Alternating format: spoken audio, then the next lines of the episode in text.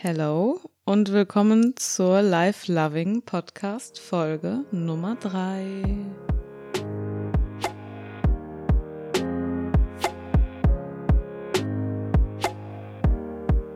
Es ist sehr schön, dass du wieder dabei bist und dir bewusst die Zeit nimmst, dir meinen Podcast anzuhören. Sei es beim Autofahren, beim Spazieren oder aber auch beim Wäschemachen. Ich persönlich liebe es einfach, wenn man eh schon alleine im Keller ist und ja, sich gerade seiner Wäsche widmet oder auch vielleicht Hausputz betreibt, was auch immer, sich währenddessen ja mit Kopfhörern, einem AirPod zum Beispiel im Ohr Podcasts anzuhören. Also nimm dir ganz bewusst und entspannt die Zeit dafür. Und auch wenn es einfach nur nebenbei auf dem Sofa liegen bedeutet und ja, dir meine angenehme Stimme anzuhören. Ich selber mag es tatsächlich gar nicht. Ich glaube, jeder kennt es, der sich mal seine eigene Sprachnachricht nochmal abgespielt hat. Ähm, ich mag es überhaupt nicht, meine eigene Stimme zu hören. Deswegen, es war tatsächlich die ersten Male befremdlich und ich war wirklich auch super aufgeregt. Die Aufregung ist jetzt ein wenig, ja, weniger vorhanden und ich freue mich einfach. Ich freue mich so sehr, dass ich, dass ich das hier gerade aufnehmen kann und mit dir teilen kann und ja, deswegen lasst uns direkt zur Sache kommen. Also erstmal, bevor ich zum heutigen Thema komme, eure Fragen zur zweiten Folge. Genau, also in der zweiten Folge hatte ich ja diverse Sachen auch nochmal wegen meiner Bulimie angesprochen. Und da kam dann als allererstes ähm, eine Frage, die ich nun beantworten möchte. Verena, wie lang ging deine Erkrankung? Und wann war der Zeitpunkt so, wo du gesagt hast, so, jetzt habe ich es geschafft? Also meine Erkrankung oder beziehungsweise die Bulimie hat ungefähr Mitte 2019 angefangen und ging dann bis genau Ende 2020. Meinen letzten Rückfall hatte ich an Silvester tatsächlich. Ähm, ja, es gab keinen Moment, wo ich gesagt habe, so, jetzt habe ich es geschafft. Das ist tatsächlich gar nicht möglich zu beantworten, denn es war eher so nach und nach und Stück für Stück immer mehr Freiheit, die ich mir zurückerkämpft habe. Nachdem ich dann ja, 2020 an Silvester meinen letzten Rückfall hatte, war ich so extrem Kaugummi-süchtig, wirklich. Diese großen Extrapackungen kennt sicherlich jeder von euch. Davon habe ich ähm, ja, eine Packung mindestens am Tag gekaut. Ich brauchte einfach das Gefühl, die ganze Zeit irgendwie, ja, was im Mund zu haben, was zu essen, ohne halt wirklich was zu essen. Und seit Anfang diesen Jahres esse ich nicht ein einziges Kaugummi mehr. Das war für mich super schwierig, aber auch das mit den richtigen Methoden und der richtigen Herangehensweise, auch das habe ich geschafft. Ähm, wie gesagt, es gab halt keinen richtigen Moment, wo ich gesagt habe, so, okay, das war's. Es gab so viele Momente, wo ich mir selber gesagt habe, das war jetzt das letzte Mal ja, vollkommener Schwachsinn. War natürlich nicht das letzte Mal. Man weiß einfach nie, ob es stimmt. Aber jetzt rückblickend betrachtet, ja, 2020 an Silvester war mein letzter Rückfall. Und sonst war es immer so, dass ich halt gesagt habe, ja, ab morgen und das war's, das wird nicht nochmal vorkommen. Und ein oder zwei Tage später war halt, ja, das Gegenteil dann, sage ich mal, schon wieder eingetreten und ich hatte wieder einen Rückfall.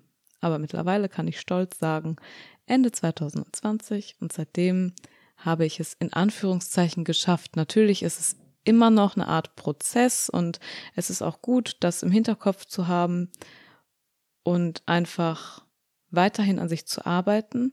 Eine weitere Frage, die auch gekommen ist, Angst vor Zunahme. Was kann ich dagegen tun? Da würde ich gerne mal eine ausführlichere Folge drüber machen und eine eigene Podcast-Episode zu dem Thema aufnehmen. Denn auch das ist etwas, wo ich gerade sehr bewusst an mir arbeite und diesen Prozess der Zunahme zulasse. Also ich habe zu der schlimmsten, in Anführungszeichen schlimmsten Zeit und zu der Höchstphase meiner Bulimie 43 Kilo circa gewogen. Ich weiß nicht, wie viel ich jetzt wiege.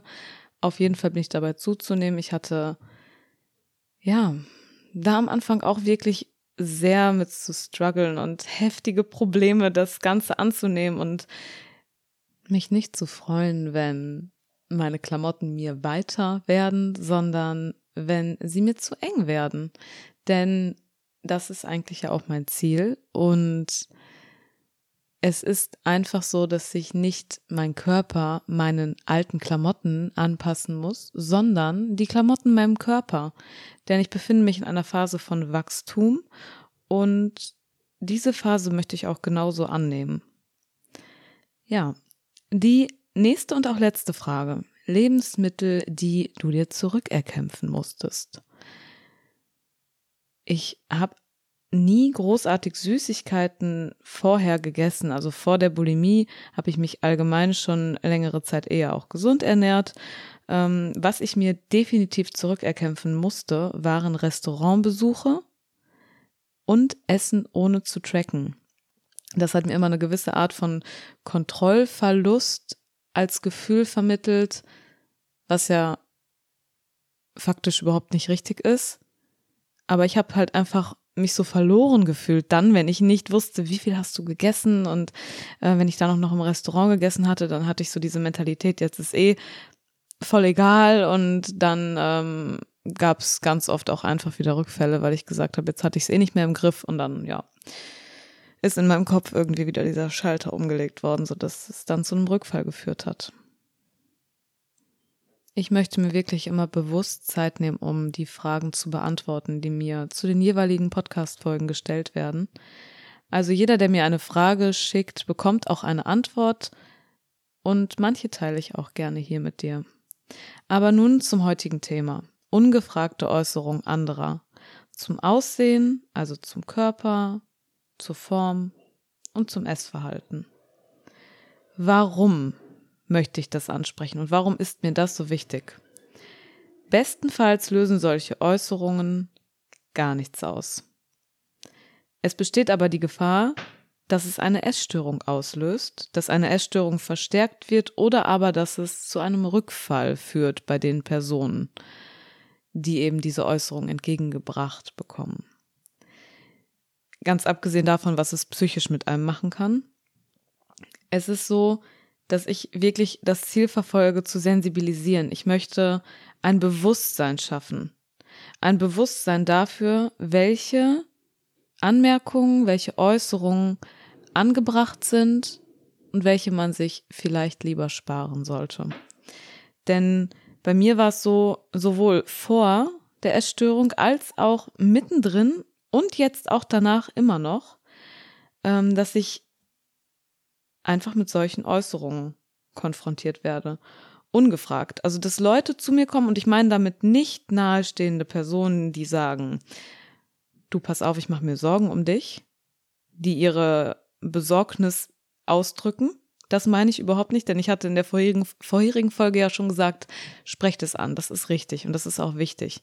Ich meine damit wirklich euch nicht so nahestehende Personen, die kommen und euch einfach ungefragt, und die Betonung liegt auf ungefragt, ihre Meinung entgegenbringen.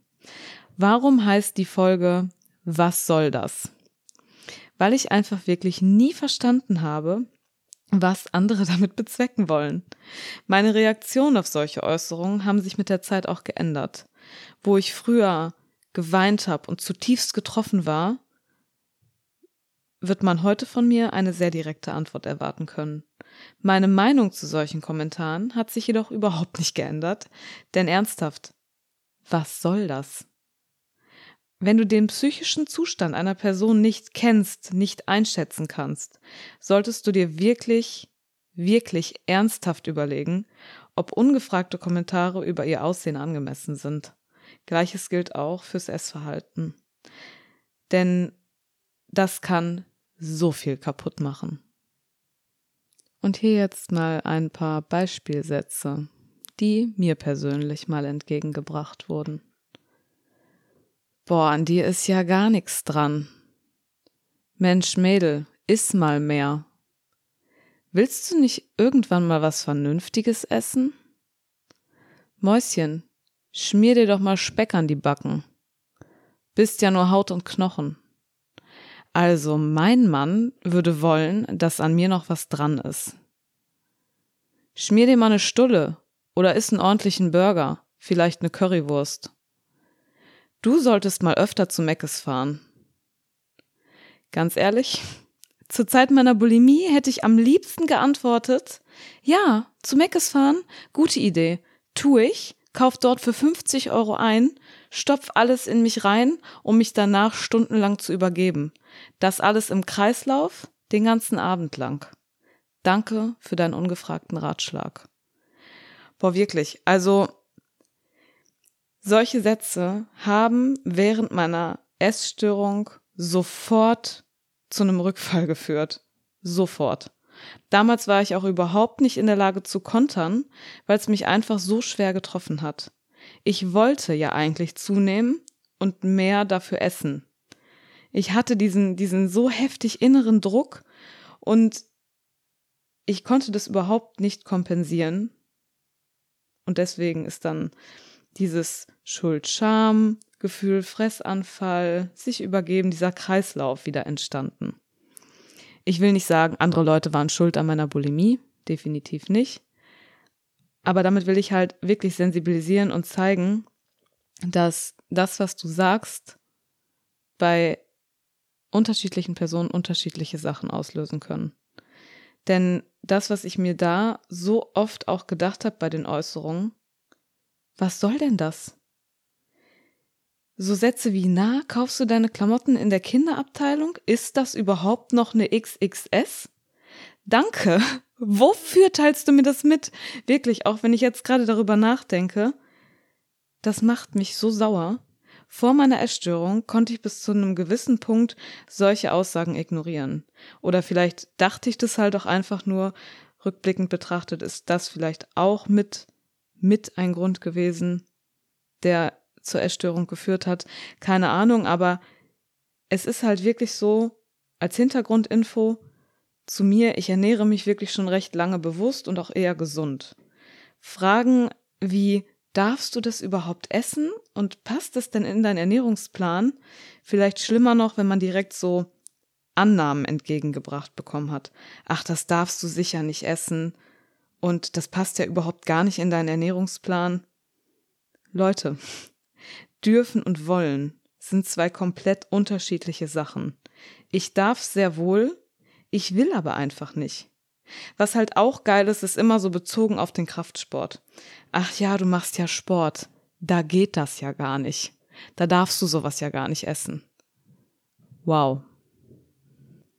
Prinzipiell ist mir persönlich eine Sache zu 100 Prozent klar.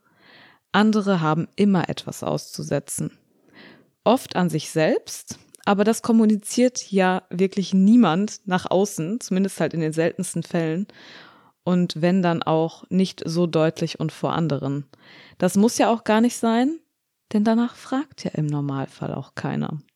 Aber genauso wenig fragt man nach Äußerungen über den Körper anderer. Und hier ist der Unterschied. Diese Aussagen kommen oft trotzdem. Und dabei ist auch egal, ob man viel isst oder wenig isst. Wenn man viel isst, dann heißt es, ach Mädel, wo lässt du das denn alles? Passt das überhaupt alles in dich rein? Wenn man wenig isst, kein Wunder, dass du so dünn bist. Also egal wann. Egal wann. Es gibt immer etwas auszusetzen. Ein Beispiel auch bei Begrüßungen mit Verwandten. Ganz ehrlich, ich habe alle mega lieb. Und ich meine das auch überhaupt nicht persönlich oder als Angriff oder was auch immer. Aber ganz oft oder fast immer eigentlich, nee, immer, immer, bei großen Verwandtschaftstreffen ist es der Fall, noch bevor ein Hey, wie geht's dir kommt, kommt ein Mein Gott, Mädchen, bist du aber dünn. Hast du abgenommen? Mittlerweile sage ich nein, eher zugenommen oder Bitte unterlasse solche Aussagen. Soll ich sagen, mein Gott, du hast aber viel zu viel auf den Rippen? Mache ich halt auch nicht. Gehört sich nicht. Und auf die Idee würde ich auch überhaupt nicht kommen. Es gibt zu diesem Thema wirklich so, so viele verschiedene Situationen, die mir einfallen. Sei es im Gym, wo jemand zu mir sagt, sag mal, ähm, trackst du dein Gewicht eigentlich?